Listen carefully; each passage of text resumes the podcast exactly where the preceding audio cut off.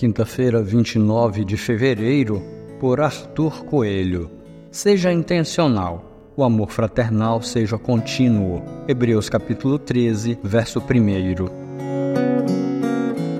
A compreensão de nossa identidade como filhos de Deus que são santos nos conduz a uma vida de maior intimidade com o Pai. Essa vida íntima, por sua vez, nos leva à intencionalidade em tudo o que fazemos. Jesus é nosso modelo. A maneira que ele se relaciona com o Pai é a expressão correta e verdadeira. Isso nos mostra que a vida de Jesus não era vivida pelo acaso. Ele não fazia as coisas sem objetividade e intencionalidade. Quando observamos sua comunhão com Deus, percebemos que nosso Salvador compreendia as ações de seu Pai e se unia a Ele por meio desses atos. O Evangelho implica uma proclamação que se evidencia em palavras e ações. Não é um discurso qualquer, mas um discurso que deve ser exposto na prática da vida cristã, e isso precisa demonstrar com clareza que estamos envolvidos num projeto que é maior que nós mesmos. Portanto, a conclusão lógica que chegamos é que, assim como Jesus era intencional no que realizava, nós, por sabermos que estamos em Jesus, também devemos ser intencionais em realizar no nosso cotidiano as obras do Pai. Eu e você recebemos poder através da presença do Espírito Santo para vivermos intencionalmente proclamando o Evangelho do Reino.